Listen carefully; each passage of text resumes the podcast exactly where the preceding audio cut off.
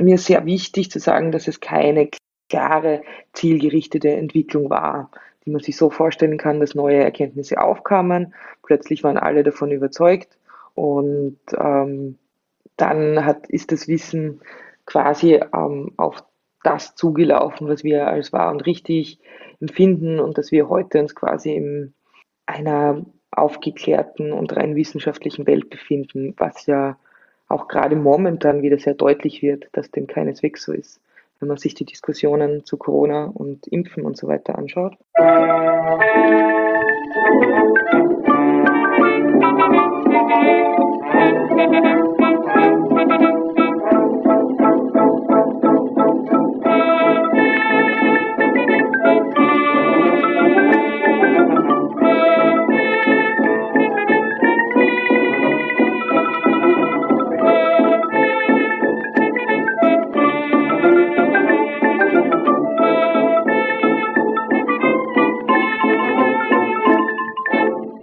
Dieser Folge von Geschichte Europas spreche ich mit Dr. Doris Gruber über Kometenglaube und Kometenfurcht in der frühen Neuzeit.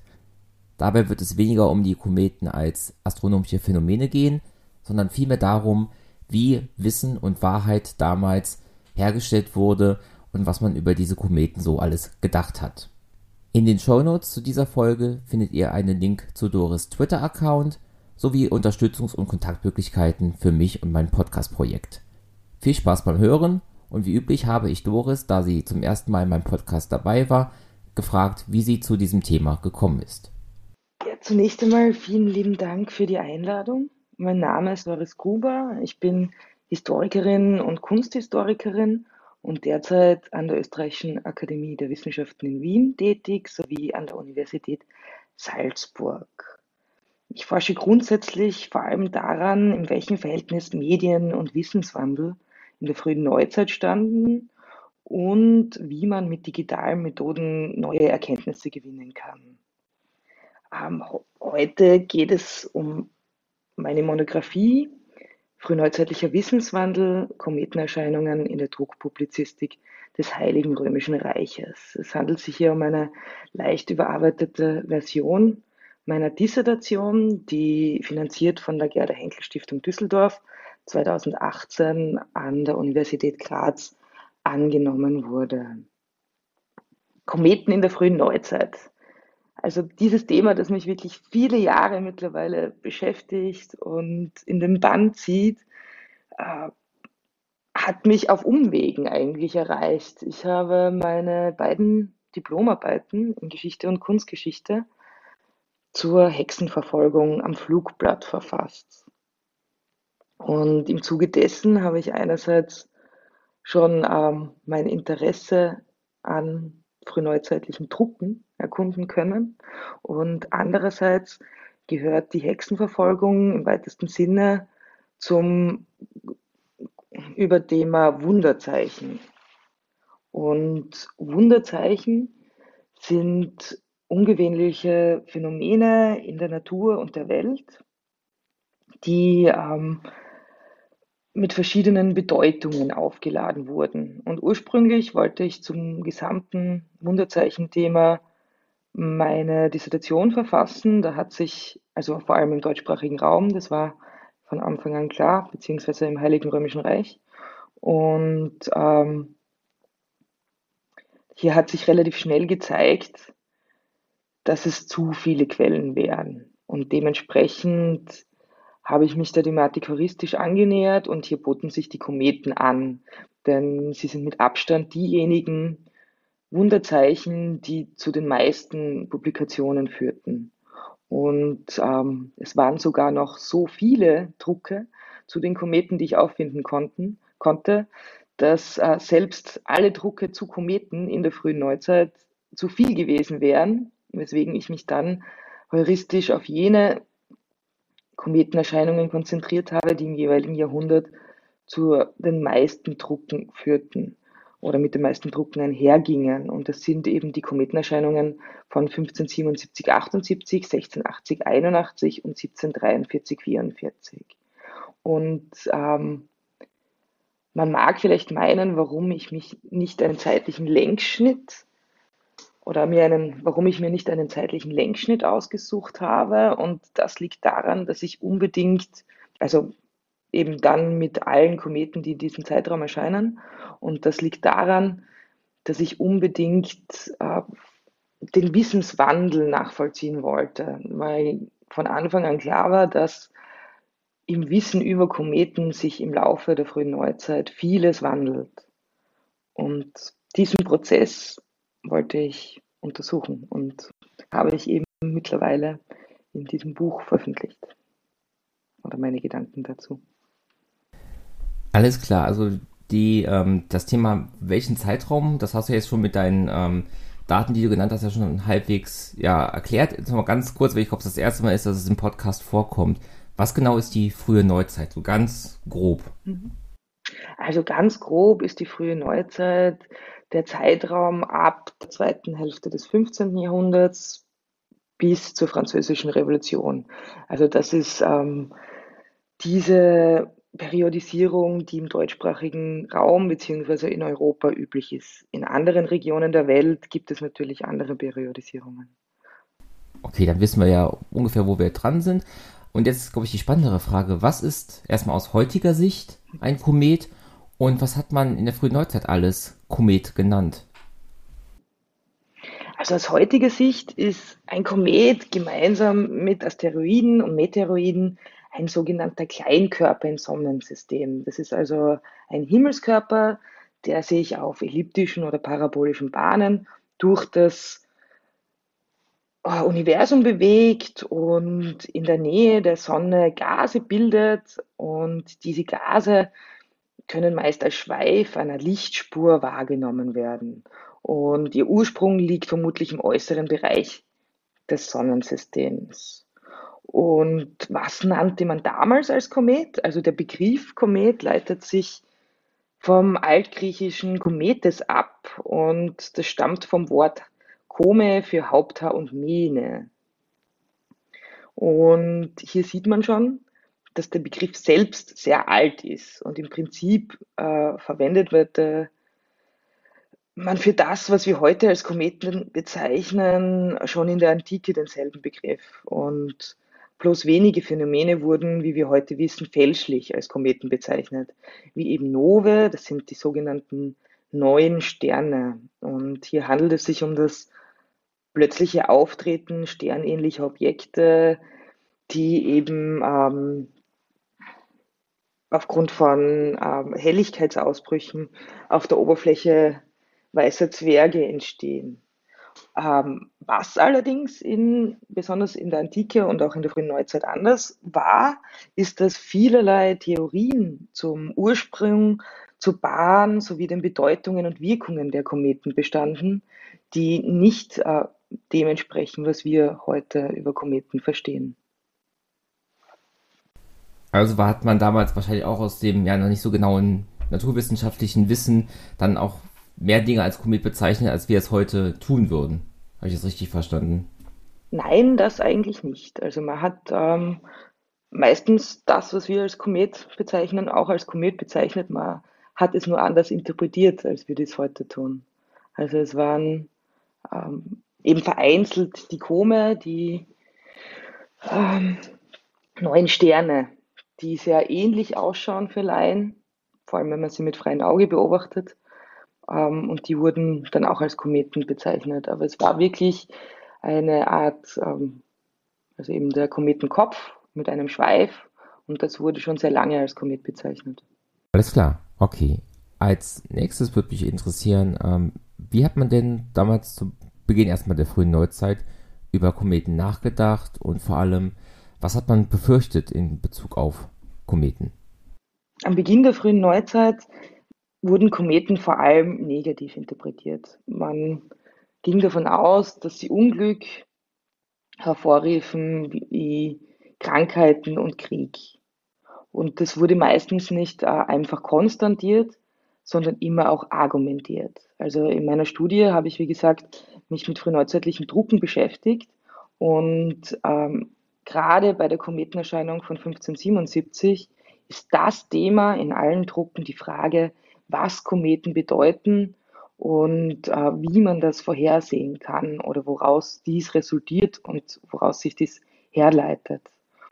Und hierbei habe ich versucht aufzuzeigen, dass sich dieses Wissen, ich gehe davon aus, dass ähm, es Wissen war, da man sich weitgehend einig war, was als Kometen zu interpretieren ist und dementsprechend operiere ich hier mit einem sozial determinierten Wissensbegriff. Das äh, ist aus heutiger Sicht zum Teil schwierig nachzuvollziehen, weil darunter auch Dinge fallen, die wir heute nicht mehr als Wissen bezeichnen würden oder die mittlerweile widerlegt sind.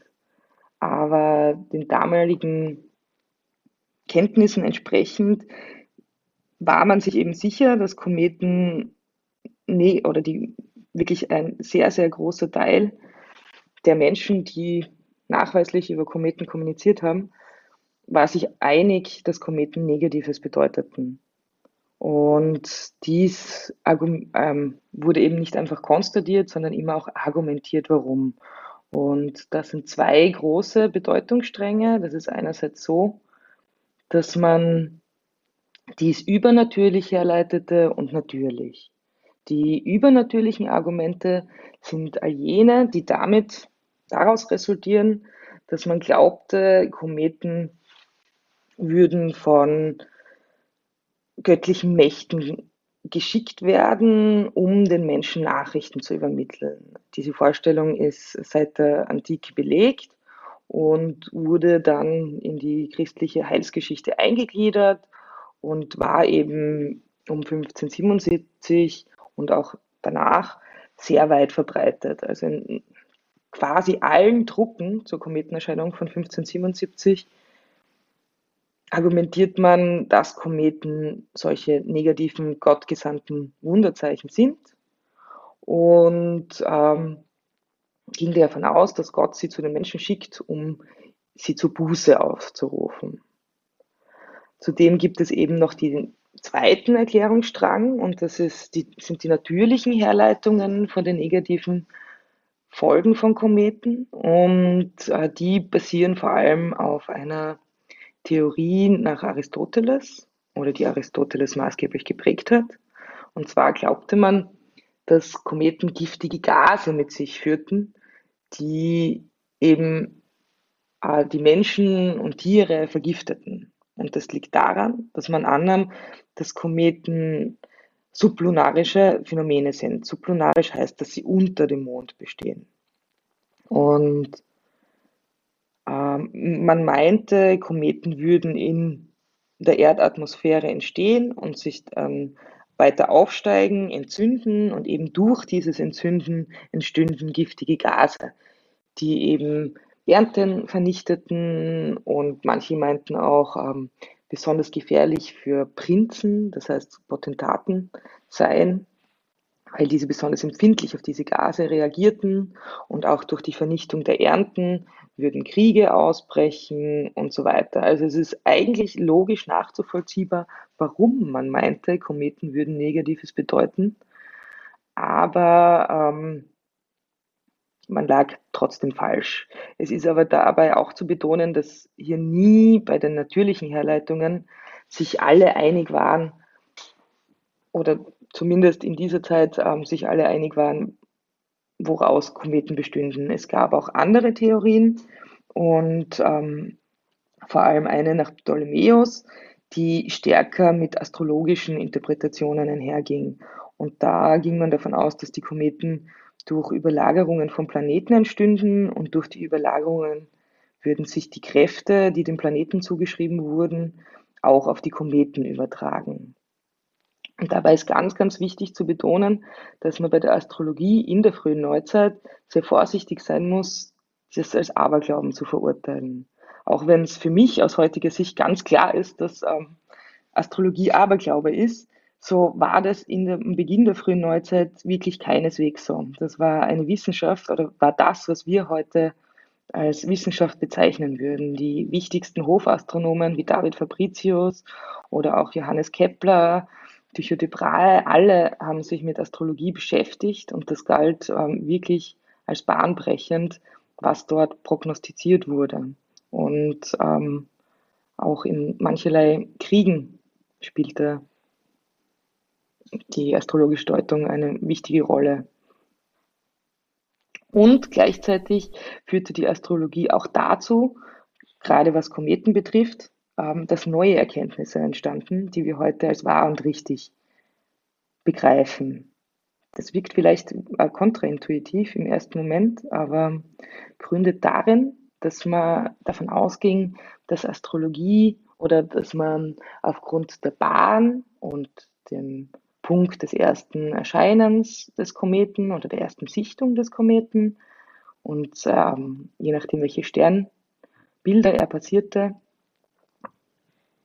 ableiten könne, was der Komet bedeute.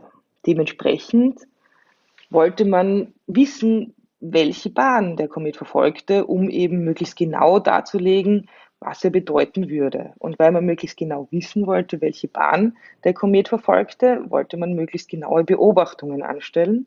Und das führte dann wiederum dazu, dass man im Zuge dieser Beobachtungen zu neuen Erkenntnissen kam, die ähm, eben äh, Dinge widerlegten, die damals noch als Wissen galten. So beispielsweise schon Mitte des 15. Jahrhunderts, dass die Schweife von Kometen immer von der Sonne abgeneigt sind oder ähm, dass sich die äh, ganz wichtig, also das war dann 1577 einer der bahnbrechendsten Momente, dass Kometen eben keine sublunaren, also unter des Mondes befindlichen Phänomene sind. Und da begann man Messungen mit Hilfe der Parallaxe. Das ist eine Winkelmethode, mit Hilfe derer man ausgehend von zwei unterschiedlichen Punkten messen kann, wo sich, wie weit ein Objekt von der Erde entfernt ist oder von dem Punkt entfernt ist. Und dies versuchten um 1577 einige wenige, wie Heliseus Rösslin oder Michael Mestlin und auch Tycho de Brahe. Und ähm, Tycho de Brahe veröffentlichte seine Berechnungen etwas später, aber Heliseus Rösslin und Michael Mestlin kurz nach der Kometenerscheinung. Und sie konnten da eben durch diese Berechnungen beweisen, dass der Komet jenseits des Mondes stand.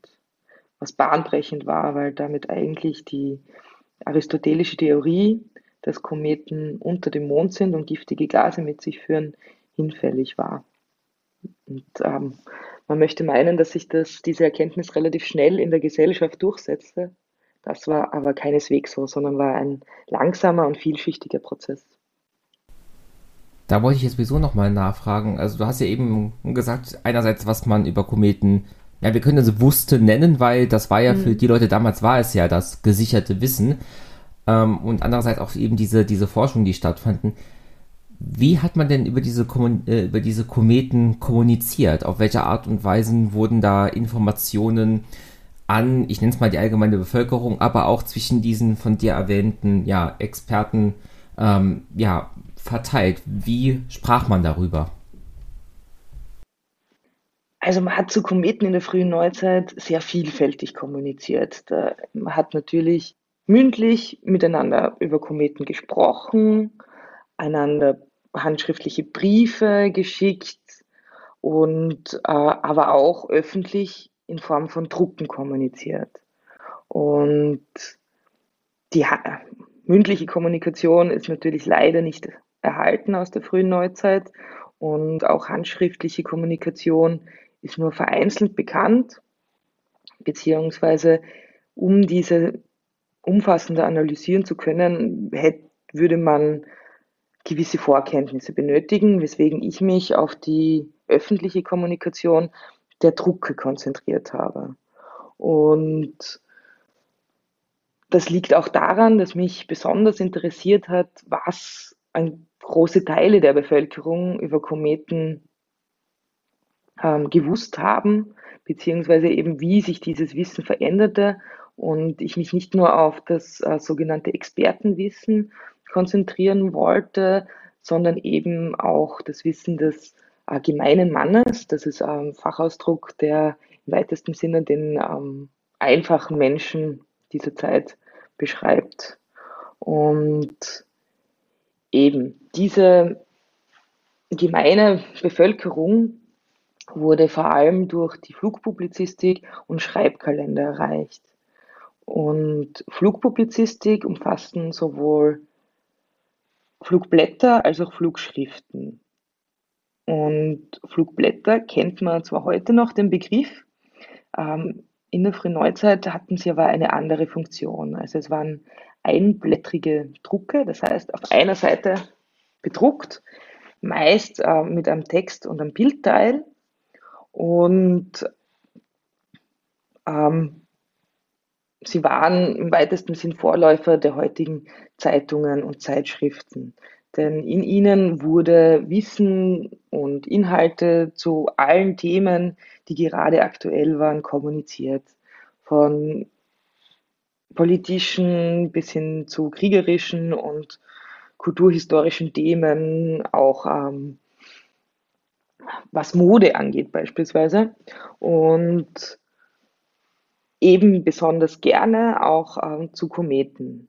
Und ähnliches gilt auch für Flugschrift. Und ähm, das Publikum von Flugblättern war relativ vielgestaltig und ist auch nicht ganz genau zu fassen, weil das sicherlich von Flugblatt zu Flugblatt unterschiedlich war. Während äh, manche Flugblätter eindeutig auf ein größeres Publikum abzielten, waren andere auf ein gelehrteres Publikum zugeschnitten. Also besonders deutlich ist es, wenn ein Flugblatt auf Latein verfasst war.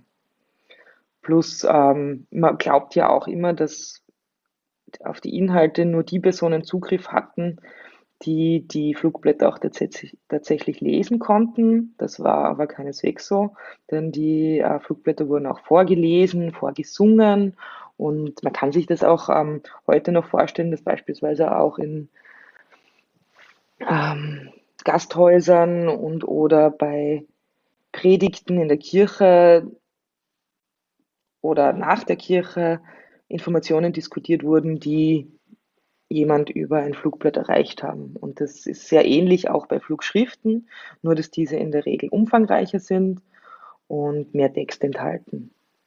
Und Bücher sind natürlich dann ähm, auch, weil sie sehr viel teurer waren als Flugblätter und Flugschriften, eher auf ein gelehrteres Publikum zugeschnitten gewesen. Ausnahmen gibt es da natürlich auch.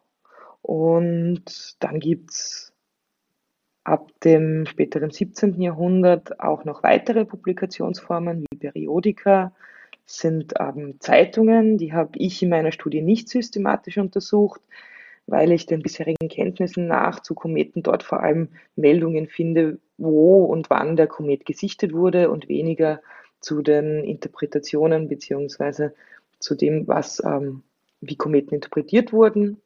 Und dann ähm, im 18. Jahrhundert bei meiner Untersuchung relevanter sind noch die Zeitschriften, die eindeutig auch auf ein gelehrteres Publikum zugeschnitten waren. Und zu dieser Zeit vor allem Rezensionen zuvor erschienener Bücher und Flugschriften tradiert haben. Das heißt, die haben dort vor allem als Multiplikatoren fungiert des Wissens, das zuvor an anderer Stelle veröffentlicht wurde. Ja, also man hat sehr, sehr vielfältig über Kometen kommuniziert und ähm, das Wissen auch auf die verschiedenen Personen zugeschnitten. Ich habe jetzt nämlich auch ähm, eine weitere Publikationsform, die ich untersucht habe, und das sind die Schreibkalender. Die kennt man heute in der Form nicht mehr so stark, waren aber damals das Medium, das wirklich das größte Publikum erreichte.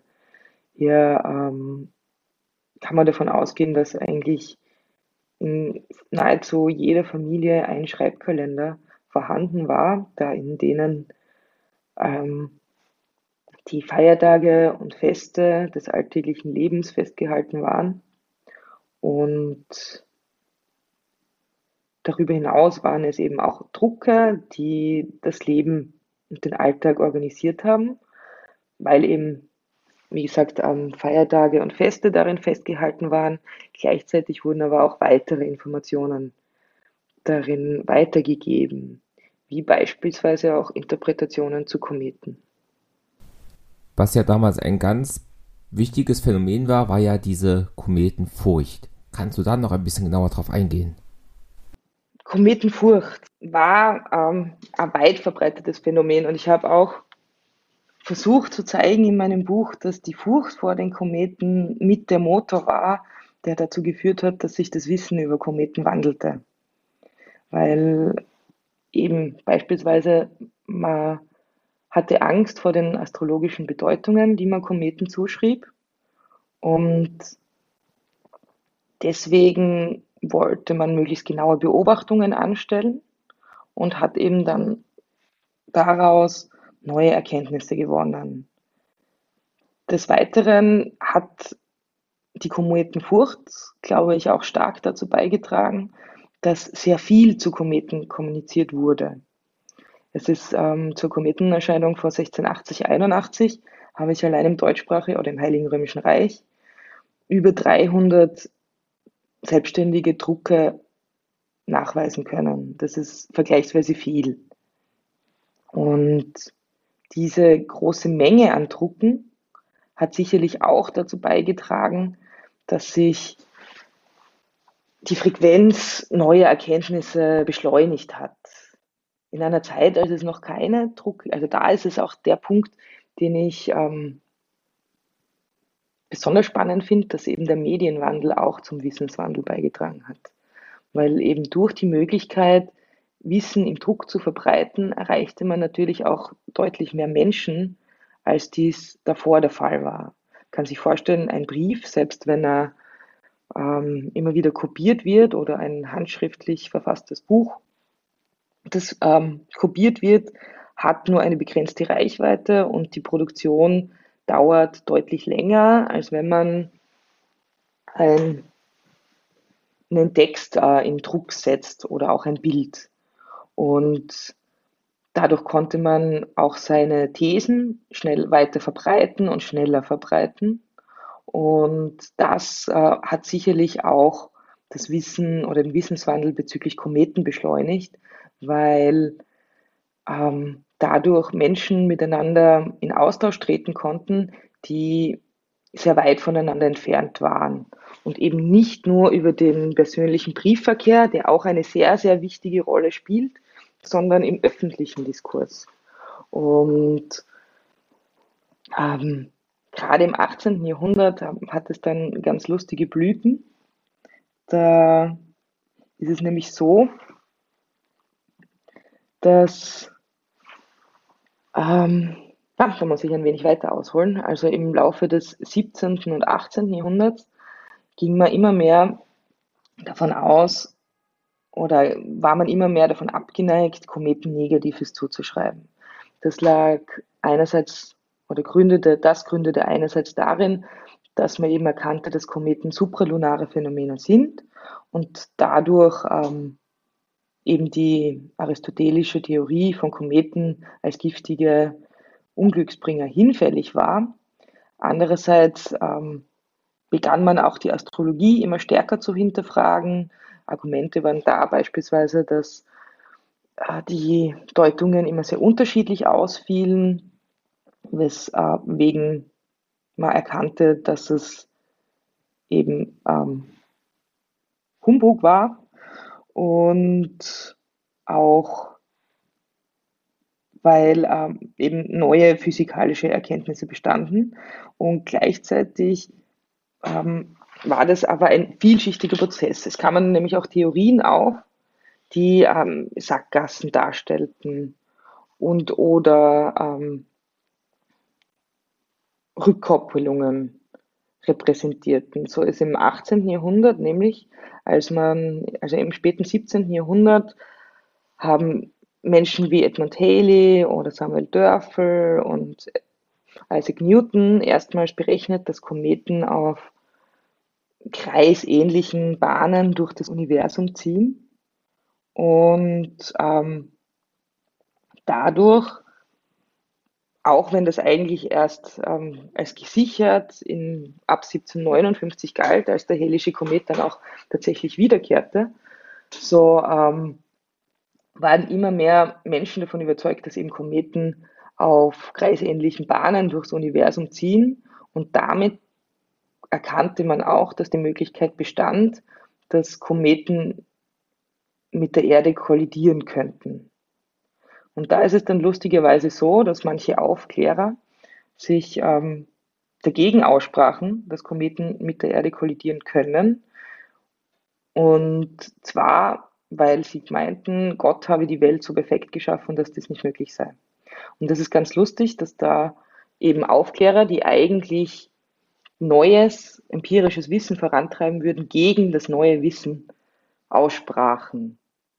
Und umgekehrt auch ähm, gaben andere wieder an, dass es äh, besser ist, den Kometen zumindest eine Bedeutung zuzuschreiben, um die Bevölkerung zu beruhigen. Also als, als in der Zeit dann die Menschen immer mehr davon überzeugt waren, dass Kometen nichts oder wenig bedeuteten, war das ähm, zu revolutionär für große Teile der Bevölkerung.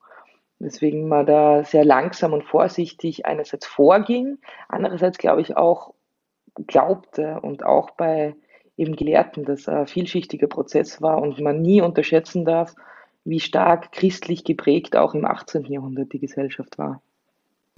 Und Kometenfurcht ist ein Aspekt noch, der von ähm, der Forschung schon lange immer wieder betont wird ist der Glaube, dass Kometen das jüngste Gericht, die Apokalypse, auslösten.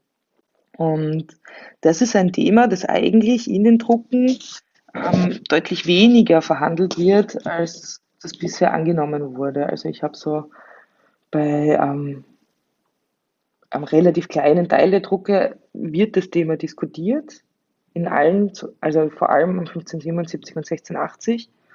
Und ähm, das ist ähm, in der Forschung auch immer wieder vor allem der protestantischen Tradition zugeschrieben. Und da wäre ich sehr vorsichtig, weil von den Katholiken und Katholikinnen deutlich weniger Quellen bekannt sind als von den Protestanten und diese auch generell weniger gedruckt haben in dieser Zeit. Im 18. Jahrhundert ähm, vermischen sich dann nämlich auch die heilsgeschichtlichen mit den äh, physikalischen Theorien, weil man eben davon weil man eben erkannt hat, dass Kometen eventuell mit der Erde kollidieren könnten, haben dann auch einige versucht, diese physikalischen Theorien mit den heilsgeschichtlichen zu verbinden. Das nennt sich Physikotheologie und ist vor allem in England mit ähm, Vertretern wie William Whiston ähm, entstanden und hat sich dann auch im deutschsprachigen Raum verbreitet. Und da ist beispielsweise der Johann Hein ein sehr, sehr wichtiger Vertreter. Und der hat seine Theorien vehement verteidigt, weil sie dann auch vielfach kritisiert wurden. Und da ist es sehr, sehr spannend zu beobachten, wie eng eben Christentum und oder heilsgeschichtliche Theorien zum Kometenursprung mit äh, physikalischen Theorien damals noch verzahnt waren und wie die Menschen miteinander argumentiert und auch gestritten haben. Also das ist wirklich ein sehr, sehr öffentlicher Streit dann gewesen mit den verschiedensten Medien, die sich da, ähm, die hierfür in Anspruch genommen wurden und persönlichen Angriffen.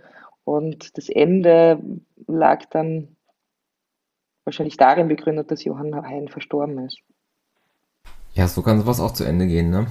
Ja, ja. ja, es ist tragisch. Dann will ich jetzt vorschlagen, dass wir uns die Kometen, die du in deiner Studie dann genauer angeschaut hast, nochmal ein bisschen jetzt äh, hier besprechen. Du hast ja eben schon einmal gesagt, du hast dann für jedes Jahrhundert einen rausgesucht, die, wo am meisten ähm, drüber geschrieben wurde. Und das liegt wahrscheinlich auch daran, dass diese drei Kometen dann auch für diese Jahrhunderte wohl zu den spektakulärsten und am besten sichtbarsten gehört haben. Fangen wir mal vorne an bei dem Komet von 1577, 78. Was gibt es dazu zu erzählen?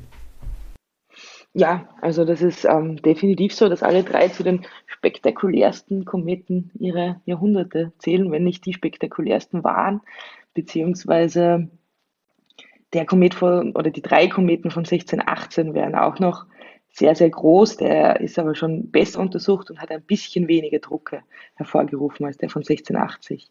Und der Komet von 1577 ist ähm, ab äh, Anfang November beobachtet worden. Heute geht man davon aus, dass er erstmals am 1. November in Peru, Peru gesichtet wurde und im Heiligen Römischen Reich setzen die Beobachtungen mit dem 9. November ein. Und man hat den Kometen eben über einige Monate beobachtet und vielfach dazu veröffentlicht. Und das große Interesse der Bevölkerung manifestiert sich eben in der großen Zahl an Drucken, in denen man vor allem verhandelt hat, was Kometen Negatives bedeuteten und wirkten. Okay, was war denn an diesem Kometen jetzt, um uns da mal beispielhaft zu sagen, so spektakulär, dass man halt ähm, ja so viel darüber geschrieben hat? Also er war einerseits, wie alle drei im Übrigen, die ich behandelt habe, äh, mit freiem Auge sichtbar. Das heißt, ähm, jede und jeder, der auf den Nachthimmel zur richtigen Zeit an den richtigen Ort geschaut hat, konnte den Kometen sehen.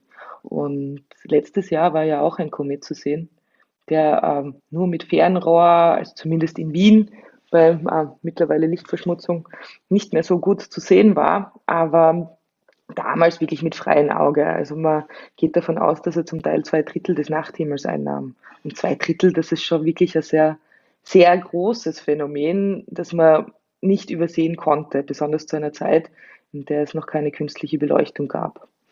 Und das faszinierte die Menschen natürlich, denn andere Phänomene wie die Sonne, Mond und Sterne kehren täglich wieder und Kometen und bei Kometen war das damals noch nicht so leicht oder ist es auch bis heute nicht so leicht zu erkennen, wann sie auftreten würden und wann sie wiederkehrten. Ist denn dieser Komet von 1577 einer von denen, der, wo wir wissen, also wissen wir heute, welcher Komet das war, wo der sich jetzt befindet und ob der irgendwann nochmal wiederkommt? Also man hat natürlich bloß die zeitgenössischen Aufzeichnungen dazu als ähm, Anlehnung und der Komet ist tatsächlich wahrscheinlich ein, langperiodischer, der erst in einigen tausend Jahren wiederkehren wird wie im Übrigen auch die beiden anderen, die ich untersucht habe. Also die waren so groß und spektakulär, dass sie ähm, leider, aber sie sind, es widerlegt sich nicht, sie könnten auch periodisch wiederkehren, aber diese drei leider nicht. Aber es ist grundsätzlich pro Jahrhundert ungefähr so ein, zwei dieser großen spektakulären Kometen aufgetreten in der Neuzeit. Und es ist mittlerweile schon sehr lang her, dass ein so großer Komet sichtbar war, weswegen ich die Hoffnung nicht aufgehe, dass eventuell in den nächsten Jahren einer zu sehen sein wird. Denn Comet Halley, den vielleicht viele schon mal beobachtet haben, das letzte Mal in den 1980er Jahren, ähm, ist im Vergleich dazu ein Winzling. Also bei 1680 war 1682 dann danach der Comet Halley zu sehen. Und der hat ungefähr ein Fünftel davon, von der Größe, als wie der von 1680. Und ja, also sie waren besonders spektakuläre Kometen, die drei, die ich mir angeschaut habe. Dann reden wir doch noch ein bisschen über diesen Komet von 1680. Was kannst du dazu berichten aus der zeitgenössischen Wahrnehmung des Kometen? Mhm. Also da war es dann so, dass ähm, auch wie bei 1577 noch der Glaube an die negativen Wirkungen und Bedeutungen sehr, sehr stark verbreitet war.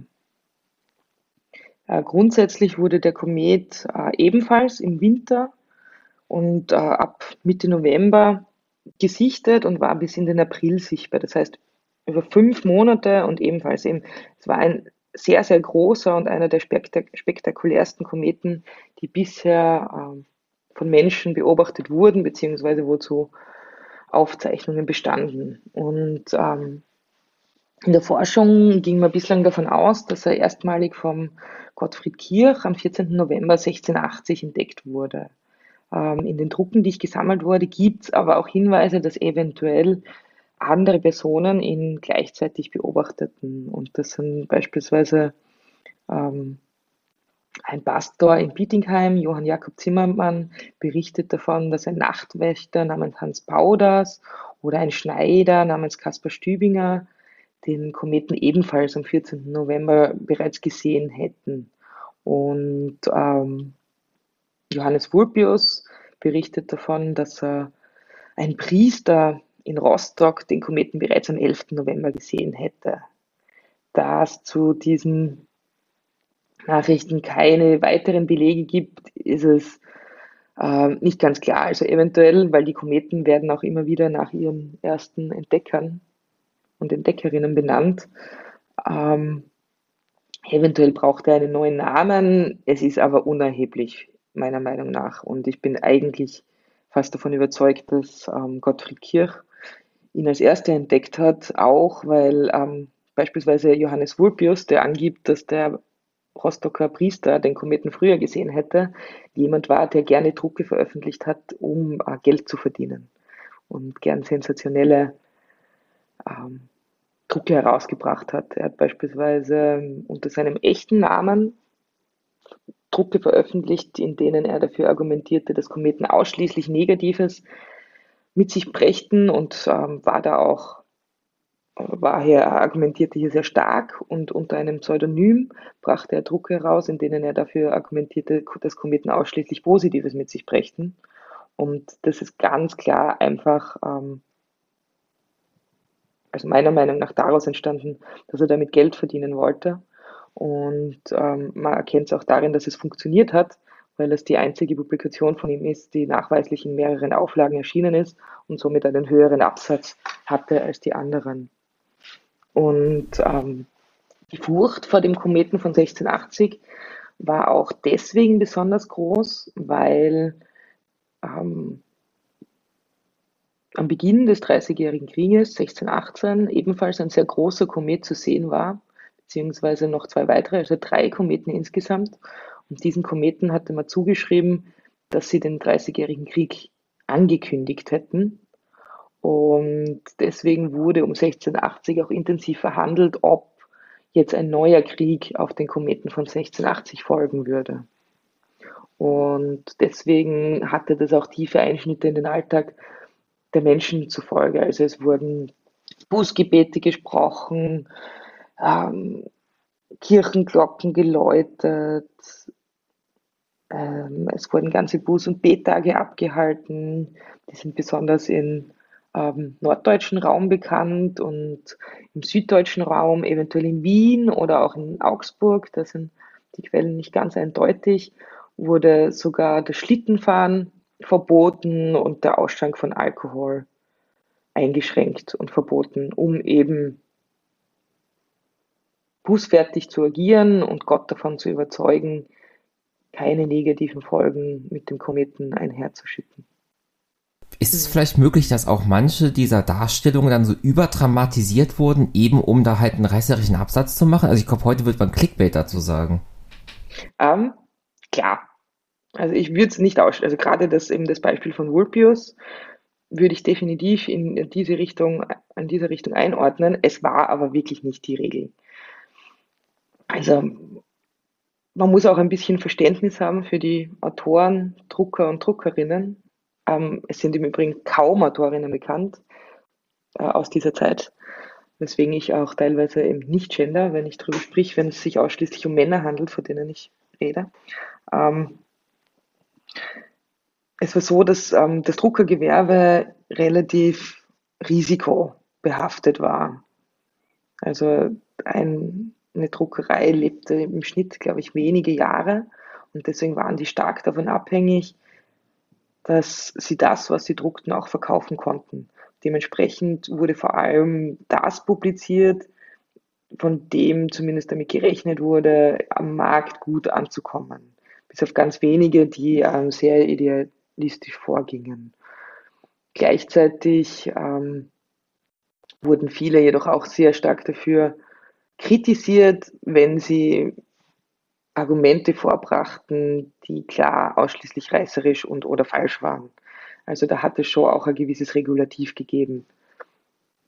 Und ähm, ja, da habe ich beispielsweise im 18. Jahrhundert den Ewald Christian Kindermann, der ganz ähm, spektakuläre Theorien vorbrachte, die im Übrigen aber, glaube ich, ähm, an, den, an die er wirklich glaubte. Und er wurde dann von seinen Zeitgenossen sehr, sehr stark dafür kritisiert. Worauf ich jetzt gerne Richtung Abschluss noch auf eingehen würde, ist halt der Komet von 1743-44, den du als letztes in deiner Studie mhm. besprochen hast. Und vor allem habe ich mich da gefragt, kann man dann da über diese ja fast 200 Jahre, die du ja dann in deinem Beobachtungszeitraum hast, irgendwie sagen, dass dann der, was wir aus heutiger Sicht Aberglaube nennen würden, abnimmt und dafür eben diese wissenschaftliche Komponente stärker wird? Oder äh, ist das ein ja zu sehr so einem Fortschrittsgedanken verhaftender verhaftende Einstellung? Sehr, sehr spannende Frage. Ähm, ja und nein. Also eben, es sind ähm, manche Dinge ähm, widerlegt worden, die wir heute eben als Aberglauben ansehen. Und andererseits andere Dinge, wie das Beispiel, das ich vorher genannt habe, mit dem Glauben an äh, Kometen als äh, physikotheologische Zeichen. Da wurde eben auch erklärt, dass sie die, also wurde viel, viele Dinge, die in der Bibel beschrieben werden, mit Kometen erklärt oder zu erklären versucht, wie die Zeichen bei äh, der Hinrichtung Christi oder bei der Kreuzigung Christi oder auch die Sintflut und so weiter und so fort.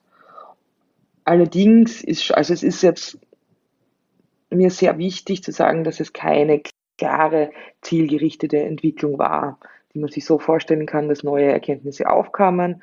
Plötzlich waren alle davon überzeugt und ähm, dann hat, ist das Wissen quasi ähm, auf das zugelaufen, was wir als wahr und richtig empfinden und dass wir heute uns quasi in einer aufgeklärten und rein wissenschaftlichen Welt befinden, was ja auch gerade momentan wieder sehr deutlich wird, dass dem keineswegs so ist, wenn man sich die Diskussionen zu Corona und Impfen und so weiter anschaut. Ähm, aber klar, es gibt das, was wir als Fortschritt bezeichnen würden, dass eben Erkenntnisse aufkamen, die neu waren und es wurde deutlich weniger für negative Folgen und Wirkungen von Kometen argumentiert im 18. Jahrhundert als zuvor. Wie und äh, warum hat sich denn damals dann dieses Wissen über die Kometen so geändert? Es waren natürlich sehr, sehr vielfältige Gründe, warum sich das Wissen über Kometen gewandelt hat. Also ich finde es immer sehr schwierig, wenn man meint, dass es immer, dass es ein Grund war. Also es war nicht nur die Furcht vor Kometen, die das Wissen gewandelt hat, sondern es haben natürlich auch wichtige Erfindungen wie etwa Fernrohre dazu beigetragen, dass man bessere und genauere Beobachtungen anstellen konnten. Und ähm, ich möchte auch mit ähm, meinem Zugriff die Leistungen mancher Wissenschaftler oder großer Wissenschaftler, wie eben Isaac Newton, Tycho de Brahe, Michael Mestlin und Samuel Dörfel, Georg Samuel Dörfel, nicht schmälern, aber relativieren, weil ich habe versucht zu zeigen, dass eben diese Personen, die in der Wissenschaftsgeschichte oft gefeiert werden, wichtig waren und auch oft die ersten waren, die diese neue Erkenntnisse gewonnen, Erkenntnisse gewonnen haben, dass es gleichzeitig aber auch viele andere Personen gab, die zum gleichen Thema nachgedacht haben. Und ähm, deswegen ist es meiner Ansicht nach notwendig, immer den Kontext zu beachten.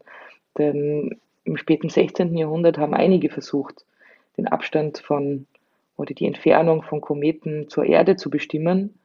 Und ähm, es war auch äh, ist auch eine, aus einem gesamtgesellschaftlichen Interesse herausgeboren. Und 1680 haben wirklich viele Menschen über Kometen kommuniziert und wollten wissen, woher sie kommen, was sie bedeuten und wieso.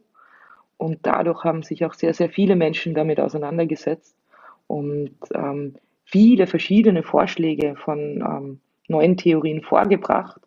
Und dann hat sich durch einen wirklich umfassenden Diskurs das durchgesetzt, was wir heute als Wissen verstehen. Und das finde ich einen wirklich sehr, sehr spannenden Prozess, der so viele Schichten hat, die man in einer Stunde oder in einem Podcast natürlich nicht alle aufzeigen kann. Aber es hat mir sehr viel Freude bereitet, ähm, jetzt mit ähm, dir darüber sprechen zu können und mal wieder ein bisschen was von meiner Forschung zu teilen.